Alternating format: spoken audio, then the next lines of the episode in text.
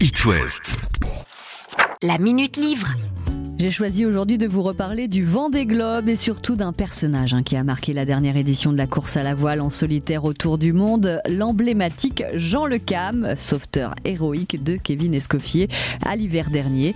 Pour se replonger dans les aventures du skipper de Yes We Cam, vous pouvez lire, feuilleter et surtout regarder Le vent des globes du roi Jean Le Cam d'Emmanuel Guivarch, publié aux éditions euh, Cobraise et avec le soutien euh, de Jean Le Cam lui-même et de son épouse Anne. Emmanuel Guivarch est un dessinateur. Hein. Il a suivi la course du roi Jean avec son accord, euh, un dessin chaque jour. C'est une belle histoire parce que c'est un financement participatif qui a permis à Emmanuel Guivarch de croquer chaque jour Jean Le Cam et de publier euh, cette pépite. D'ailleurs, il fait un clin d'œil à ses financeurs. Dans ses dessins, chaque jour, ils sont représentés par deux euh, goélands.